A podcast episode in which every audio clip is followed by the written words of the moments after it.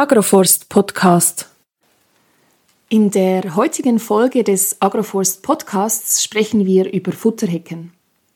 Die Futterhecke ist ein Beispiel für ein silvopastorales Agroforstsystem, also ein System, in welchem Bäume und Sträucher mit Tierhaltung kombiniert werden.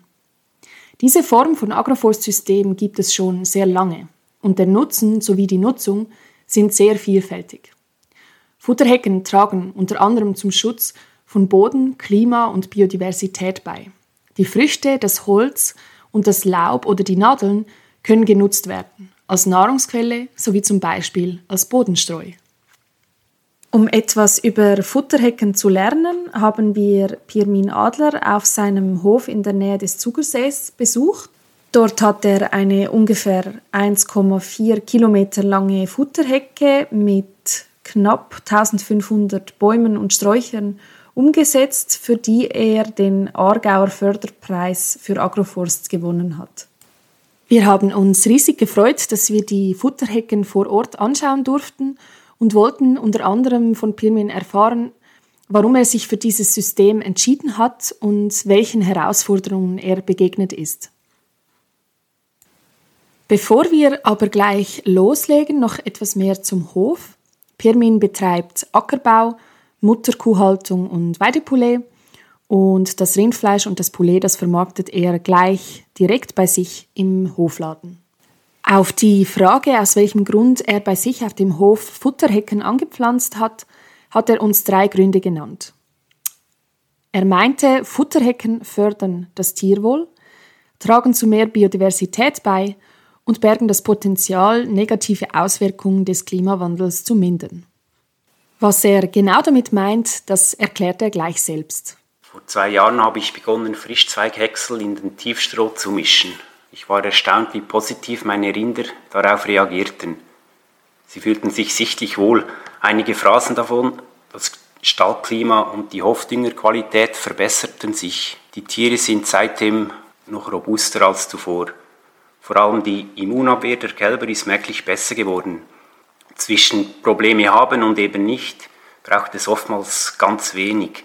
Wir haben einen Offenstall und das Klima ist bei uns oftmals neblig und kühl. Das Atmungssystem junger Kälber ist eine Schwachstelle in der Entwicklung im Rückstand. Die Kälber sind also anfällig auf Atemwegserkrankungen. Früher hatten wir im Winter ab und zu hustende Kälber, alle drei, vier Jahre leichte Anzeichen von Lungenentzündungen.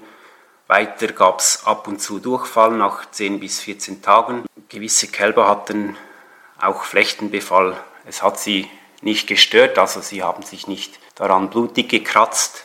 Es sah einfach optisch nicht, nicht schön aus. Das ist inzwischen alles passé, seit wir mit dem Frischzweighäcksel angefangen haben. Und wenn es mal Durchfall gibt, dann kriegen wir das sehr gut hin mit ein wenig Homöopathie und mit Tee.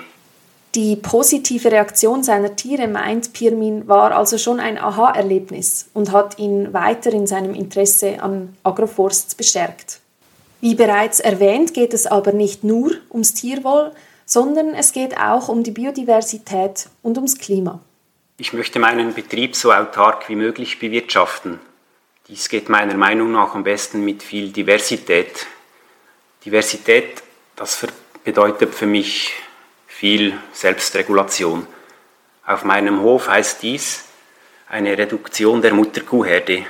Es ist momentan noch der dominante Betriebszweig, wo ich in den nächsten Jahren kontinuierlich äh, runterfahren möchte, zugunsten von mehr tierischer und pflanzlicher Vielfalt.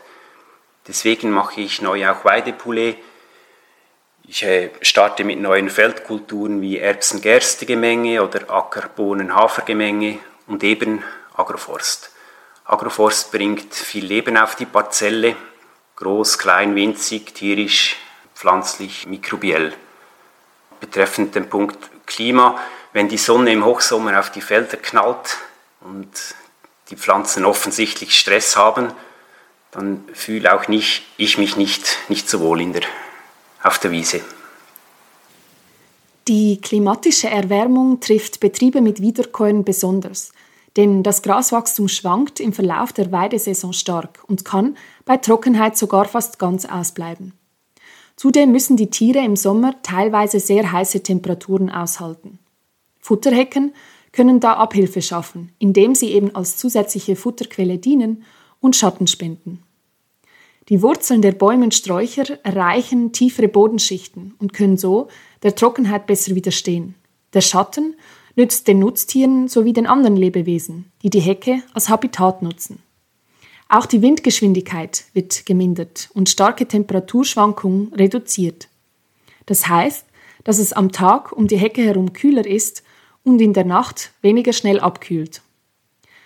Vom Mikroklima profitieren auch die anderen Pflanzen, wenn zum Beispiel die Oberflächenverdunstung verringert wird. Zudem kann Wasser in der Nacht, wenn die Pflanzen keine Photosynthese betreiben, entlang der Wurzeln von tieferen in höhere und trockenere Bodenschichten gelangen, wo es dann auch anderen Pflanzen zur Verfügung steht. Dieser Umstand wird hydraulische Umverteilung genannt. Aufgrund der klimatischen Erwärmung werden in Zukunft auch mehr extreme Wetterereignisse erwartet, wie zum Beispiel Starkregen. Auch dort können Hecken nützen, denn die Wurzeln stabilisieren den Boden und Wasser kann entlang der Wurzeln besser in den Boden versickern. Futterhecken bergen nicht nur das Potenzial, negative Klimaauswirkungen zu mindern, sondern stellen auch Kohlenstoffsenken dar. Dieses Thema, also das Thema Agroforst und Klima, besprechen wir aber in einer anderen Folge ausführlicher. Zurück zu Permin. Wir haben ihn gefragt, wie denn die Futterhecken in sein Hofkonzept passt. Wir betreiben Kreislaufwirtschaft. Agroforst lässt sich hervorragend in die natürlichen Kreisläufe integrieren. Wie ich schon erwähnt habe, hilft es mir, meinen Betrieb noch autarker zu bewirtschaften. Momentan kaufe ich Steinmehl, Mineralstoffe für die Rinder und Geflügelfutter zu. Auch darauf möchte ich in naher Zukunft nicht mehr angewiesen sein. Beispiel, unsere Futterhecke ist gehaltvoll an Mineralien. Ich gehe davon aus, dass ich in naher Zukunft keine Mineralstoffe für die Rinder mehr zukaufen brauche. Das anfallende Holz sollte ausreichen, um hochwertigen Hofdünger zu erhalten. Möchte auch da auf zugehaufte Hilfsstoffe verzichten. Weiter heißt mehr Tierwohl, weniger Tierarztkosten, weniger Arzneimitteleinsatz. Ein nächster Punkt ist sicher auch die Direktvermarktung. Agroforst ist da ein gutes Kommunikationsmerkmal auf verschiedenen Ebenen. Bei mir fängt das zum Beispiel schon bei der Etikettierung von Lebensmitteln an. Ich bringe da Aufkleber auf die Pakete, vermerkt zum Beispiel Agroforce. Das Produkt hält jeder Kunde mindestens nochmal in der Hand und ist die Etikette. Das ist dann schon so ein, so ein Eye-Catcher. Dann weiter geht es natürlich auch über die Kommunikation, über die Webseite, Social Media, Zeitungsberichte. Agroforce schafft mir auch ein Differenzierungsmerkmal gegenüber dem Mitbewerb. Und schlussendlich schaffe ich eine Wohlfühloase für Mensch und Tier. Agroforst, das schafft auch mir einen angenehmen Arbeitsplatz und das Tier fühlt sich wohler. Ich kann durch den Agroforst die Weidedauer verlängern. Je mehr die Tiere draußen auf der Weide sind, umso weniger Arbeit habe ich auch. Und in der Schweiz gibt es jetzt neu das Weide-Raus-Programm. Das heißt, dass 70 Prozent der Futteraufnahme draußen auf der Wiese passieren muss. Auch da hilft mir Agroforst. Durch das bessere Mikroklima in der Anlage drin kann ich die Tiere vor allem in, an Hitzetagen länger draußen halten. Die Tiere konsumieren von Futterhecken nicht nur Blätter, sondern auch junge Zweige, Blüten und Früchte, die als Nährstoff, Energie und Faserquelle dienen. Im Laub der Bäume sind wichtige Gerb- und Mineralstoffe enthalten wie zum Beispiel Calcium, Magnesium, Kalium, aber auch Spurenelemente wie Eisen und Zink.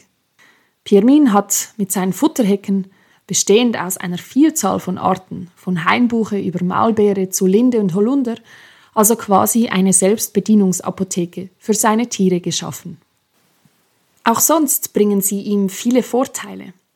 Wir wollten nun wissen, wann und wie er das erste Mal von Futterhecken erfahren hat. Das war vor circa sechs Jahren. Ich mich im, übers Internet informiert und bin auf die Futterhecke gekommen da erst erstmals. Und eigentlich wollte ich damals schon beginnen, habe es dann jedoch sein gelassen. Irgendwie bin ich noch nicht an die, die, die richtigen Leute gelangt. Gut, davon zu erfahren ist eine Sache, aber wir wollten auch noch wissen, wie denn die Umsetzung gelang. Also ich habe an Veranstaltungen teilgenommen. Diese werden ja laufend immer mehr. So vor ein paar, paar Jahren gab es das praktisch gar nicht. Ich habe im Internet äh, recherchiert, Fachliteratur gelesen und auch selber viele Sachen ausprobiert. Zum Beispiel von Naturhecken, welche hier, ich hier auf meinem Betrieb habe, habe ich äh, Reisig gewonnen und den Tieren als Futter vorgelegt. Ich habe begonnen, Frischzweighäcksel in den Stroh zu integrieren. Und äh, vor der Pflanzung meiner Anlage habe ich Gründüngungsstreifen angelegt, unter anderem auch als Simulation. So konnte ich ein bisschen mich herantasten, wie es ausschaut von den Platzverhältnissen zwischen den Reihen, wie bewegt sich die Rinderherde darin, wie kann ich das Weidemanagement gut umsetzen. Natürlich wollten wir auch von Pirmin wissen, welche Hürden er meistern musste. Also die größte Hürde war sicher äh, vor der, vor der Umsetzung. Also mein, vor zwei Jahren war mein, mein Wissen praktisch auf, auf Null unten. Ich hatte überhaupt keine Ahnung von Gehölzen. Jetzt in der Zwischenzeit ist es besser, bin jedoch immer noch, noch am Lernen. Und äh, eine große Herausforderung war für mich auch die, die Gehölzauswahl und Anordnung. Also welche Gehölze passen gut zu meinen Tieren, und wie, wie lege ich sie an auf meiner Parzelle.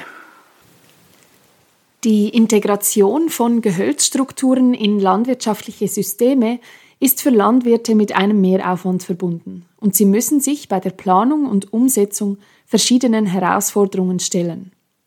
Diese betreffen den finanziellen und arbeitstechnischen Aufwand, rechtliche Fragen, die geklärt werden müssen, sowie allfällige Maschinenbeeinträchtigungen, die sich ergeben können. Aus diesem Grund ist es wichtig, sich vorab zu informieren und den Kontakt zu entsprechenden Anlaufstellen zu suchen. Es ist abzuwägen, welche Auswahlkriterien von Bedeutung sind, damit eine anschließende Standort- und nutzungsbezogene Auswahl an Gehölzarten getroffen werden kann. Pirmin hat in sein Futterhecken viele verschiedene Gehölzarten integriert. Die unterschiedlichen Gehölzarten haben aber eben auch unterschiedliche Standort- und Pflegeansprüche. Und wir wollten von ihm wissen, wie er damit umgeht. Als betreffend den Punkt Pflege, da arbeite ich mit Gruppierungen. Das heißt, ich habe Einheiten von 10 bis 20 Meter mit derselben Art. Also natürlich die, die Hochstammbäume, die habe ich irgendwo dann, dann reingesetzt. Und eine ganze Reihe ist dann, kann ich dann auch mit denselben Pflegemaßnahmen bewirtschaften. Als Beispiel, eine Reihe habe ich als Stockhecke geplant, das heißt in, in regelmäßigen Abständen setze ich die Hecke auf den Stock und diese habe ich dann auch immer zweireihig gepflanzt, damit bleibt immer eine Reihe stehen. Ein anderes Beispiel ist eine Schnitthecke. Da habe ich Gehölze drin wie Hainbuche, Rotbuche, Ahorn. Diese kann ich mit dem Heckenschneider bewirtschaften oder die Tiere bewirtschaften die Schnitthecke durch, durch Weide. Mit dem Heckenschneider habe ich auch somit eine gute Möglichkeit, das Reisig in, in die Dürrfutterernte zu integrieren. Pirmin hat also Stockhecken und Schnitthecken. Diese werden unterschiedlich gepflegt und können auch unterschiedlich genutzt werden. Pirmin hat es schon erwähnt. Es gibt zum einen den Schnitt und die anschließende Verfütterung der frischen Zweige. Die Tiere können aber auch direkt an die Bäume herangelassen werden und die Bäume und Sträucher beweiden. Hier ist es wichtig, auf die richtige Weidefrequenz zu achten und grundsätzlich sollten die Sträucher und Bäume sich erst einmal zwei bis drei Jahre entwickeln dürfen, bevor sie überhaupt von den Tieren beweidet werden können. Der genaue Zeitpunkt für die Erstbeweidung und die Weidefrequenz sind abhängig von den Gehölzarten und gewählten Erziehungsformen. Äh, zum Punkt Standortansprüche. Die meisten Gehölze, wo ich gepflanzt haben, habe, mögen frische, feuchte und nährstoffreiche Böden. Das ist bei mir gegeben. Weitere sind relativ anspruchslos. Ein paar wenige mögen zusätzlich mehr Kalk. Da schaue ich dann mal im Frühling, wie sich diese Gehölze entwickeln.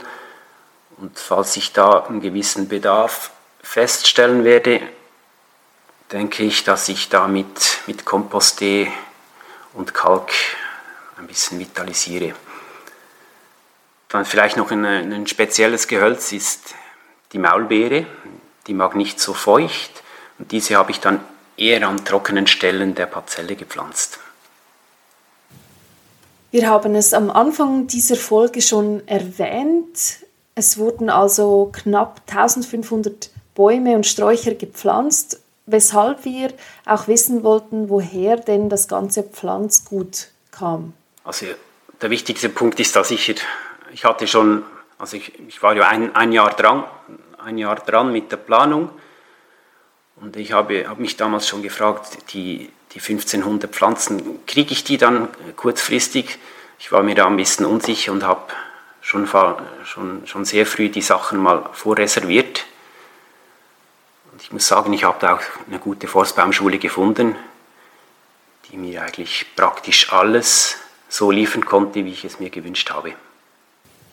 Pirmin hat uns zudem verraten, dass er bei der Pflanzung der Bäume und Sträucher Hilfe hatte. Ich habe meine Fleischkunden angeschrieben und war erstaunt über, über das Feedback. Es haben sich sehr viele gemeldet. Ich musste sogar einigen absagen. Schlussendlich haben wir pro Tag mit 10 bis 12 Leuten gearbeitet und die haben dann einen super Job gemacht. Also wir haben alles von Hand gemacht, wir haben die Löcher selbst gegraben, wir haben die Erde mit Kompost angereichert, Pflanzen gesetzt und in drei Tagen waren wir durch. Und auf die Frage, wie viel Arbeit denn mit dieser Hecke noch auf ihn zukäme, antwortete Permin. Ja, das werden wir dann sehen, das weiß ich jetzt noch nicht so genau. Aber grundsätzlich ist die Anlage schon pflegeextensiv. Das war eigentlich ein wichtiges Kriterium für mich. Also die, die Tiere werden sicher einen großen Teil der Pflege übernehmen. Und was bestimmt auch der Fall sein wird, ist, dass ich äh, mich maschinell aufrüsten brauche. Und auf die Frage, ob er denn seine Futterhecken irgendwann einmal erweitern möchte, antwortete Pirmin mit einem klaren Ja. Ja, bin ich momentan schon wieder dran. Also ich habe mal gesagt, ich höre erst auf, wenn sämtliche Flächen bepflanzt sind. Natürlich wird es nicht immer um Futterhecken gehen. Also bei mir, ich werde sicher noch weite Flächen mit Futterhecken ausstatten, aber einen großen Teil der Parzelle werde ich dann in, in Richtung Silvo-Arables System entwickeln. Zum Schluss haben wir Pirmin noch um einen Tipp gebeten. Ein Tipp, äh, genügend Zeit lassen, nicht überstürzen. Das ist bestimmt wichtig. Ja. Und wenn ich noch einen zweiten sagen darf, auch ein bisschen auf das das, ein bisschen das gute Gefühl abwarten, weil irgendwann kommt der Zeitpunkt, da steht man am Morgen auf und weiß, jetzt ist es gut, so kann ich es machen. Pirmin ist überzeugt, das gute Gefühl, das kommt. Und damit möchte ich die heutige Folge des Agroforst Podcasts abschließen. Links zum Hof von Pirmin sowie einem kürzlich erschienenen Merkblatt zu Futterhecken findet ihr in den Show Notes. In zwei Wochen sind wir wieder da und zwar mit einer Folge, in der wir über die sechs häufigsten Agroforst-Behauptungen sprechen, die im Beratungsalltag so auftauchen. Eure Fragen, Kritik und Anregungen könnt ihr uns gerne mailen auf podcast.agroforst.ch. Danke fürs Zuhören und bis bald.